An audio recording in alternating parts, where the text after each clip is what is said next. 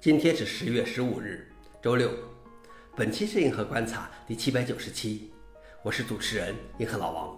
今天观察如下：第一条，看待 Nico 在 APT 命令中为其乌邦图 Pro 打广告。第二条，黑客利用无人机通过 WiFi 远程渗透了京东公司内网。第三条，PostgreSQL 十五发布。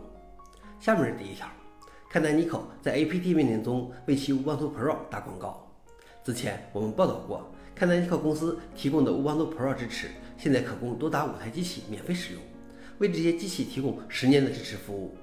这本来是一件好事，但如果你从命令行使用 apt 命令更新时，你就会看到看南尼克发布的宣传这项免费服务的广告，这让一些用户非常恼火。看南尼克在自作主张向乌邦图用户显示广告方面劣迹斑斑，上一次在服务器的登录屏幕中显示了促销信息。而在十年前，他还在桌面搜索结果中显示了亚马逊的广告。消息来源：Register。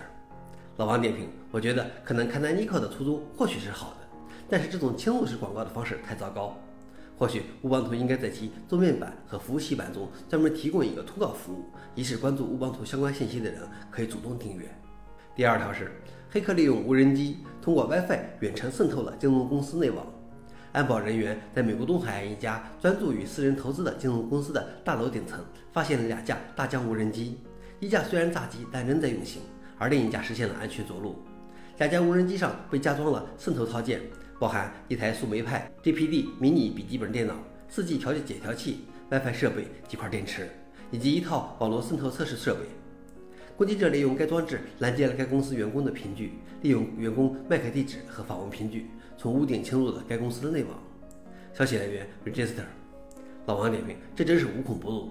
之前曾经有黑客靠近办公室渗透 WiFi 的，现在居然连无人机都用上了。最后一条是 PostgreSQL 十五发布，新版本进一步改进了性能，主要新特性包括支持 Cycle Merge 命令，改进内存中和磁盘上的排序性能，最高提升百分之四百，启用了 ZStand 和 LZ4 压缩支持，并支持写前日志文件。支持 PG base backup 期间执行服务器端压缩等等。消息来源 f o r e n i x 老王点评：我当时学习的第一个开源数据库就是 PG，可惜后来它的风头被 MySQL 抢走了。但是实际上 PG 更优秀。想了解视频的详情，请访问随附的链接。好了，以上就是今天的硬核观察，谢谢大家，我们明天见。